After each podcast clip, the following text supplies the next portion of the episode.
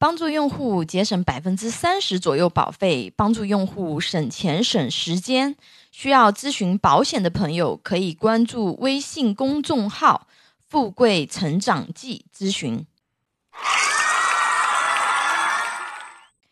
今天我们继续这个工伤险科普专题四啊，那我们首先来讲一讲这个工伤职工的医疗待遇有哪些。啊，如果说那个职工啊因工作遭受事故伤害或者患职业病进行治疗啊，享受工伤医疗待遇。职工治疗工伤，应当在签订服务协议的医疗机构就医啊。情况紧急时，可以先到就近的医疗机构急救。治疗工伤所需费用啊，符合这个工伤保险诊疗项目目录啊，工伤保险药品目录。工伤保险住院服务标准的，从工伤保险基金支付；工伤保险诊疗项目目录、工伤保险药品目录、工伤保险住院服务标准，由国务院啊社会保险行政部门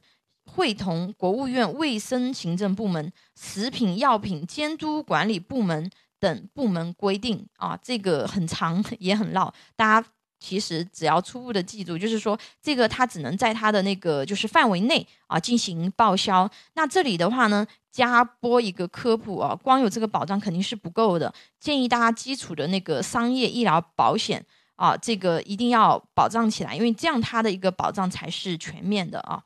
那职工住院治疗工伤的伙食补助费啊，以及经医疗机构出具证明，报经办机构同意。工伤职工到统筹地区以外就医所需的交通啊食宿费用，从工伤保险基金支付，基金支付的具体标准由统筹地区人民政府规定。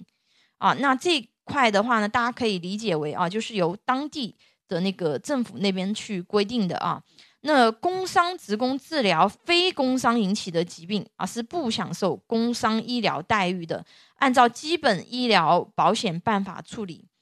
工伤职工到签订服务协议的医疗机构进行工伤康复的费用，符合规定的，从工伤保险基金支付。行政复议和行政诉讼期间工伤保险医疗费用有怎样的规定？啊，社会保险行政部门作出认定为工伤的决定后，发生行政复议、行政诉讼的啊，行政复议和行政诉讼期间不停止支付工伤职工治疗工伤的医疗费用啊，也就是说，他这个期间的话呢，啊，他是不停止支付这个医疗费用的啊。那职工在工伤治疗期间的待遇有哪些啊？职工应遭受事故伤害啊，或者是患职业病需要暂停工作接受工伤医疗的，在停工留薪期间内啊，原工资福利待遇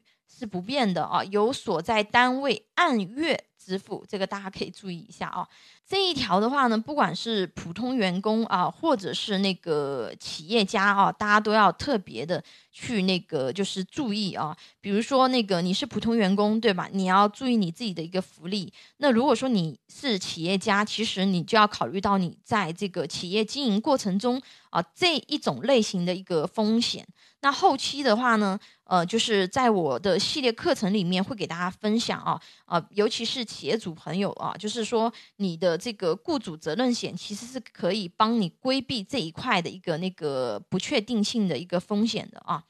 那我们接下来回到这个就是科普内容啊。那停工留薪期一般不超过十二个月啊，伤情严重或者情况特殊。经社区的这个四级劳动能力鉴定委员会确认，可以适当延长，但延长不得超过十二个月。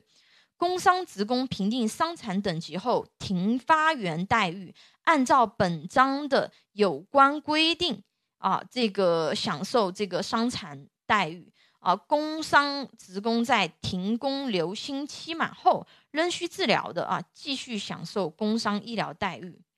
如果说生活不能自理的啊，工伤职工在停工留薪期需要护理的啊，那由所在单位负责。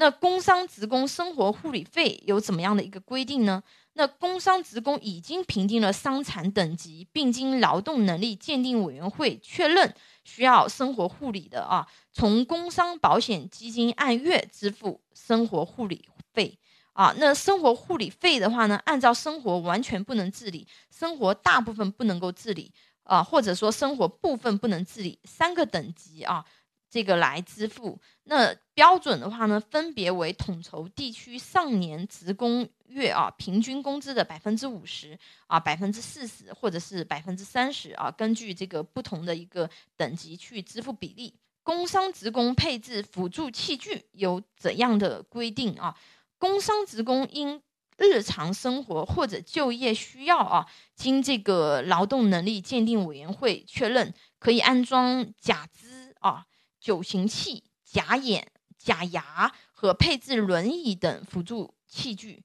所需费用啊，按照国家规定的标准，从工伤保险基金支付。我还是那句老话啊，只有基础的工伤险保障肯定是不够的啊。想要规划自己或者是家庭保障的朋友，可以给我留言啊，或者关注微信公众号“富贵成长记”咨询。啊，课程预告，下堂课给大家分享啊，这个工伤险科普专题五啊，我们公司拥有一百多家保险公司产品库，可以帮助用户节省百分之三十左右保费，帮助有保险需求的用户省钱省时间。你的鼓励和支持是我行动最大的动力。喜欢我的内容分享，请订阅、点赞、转发哟。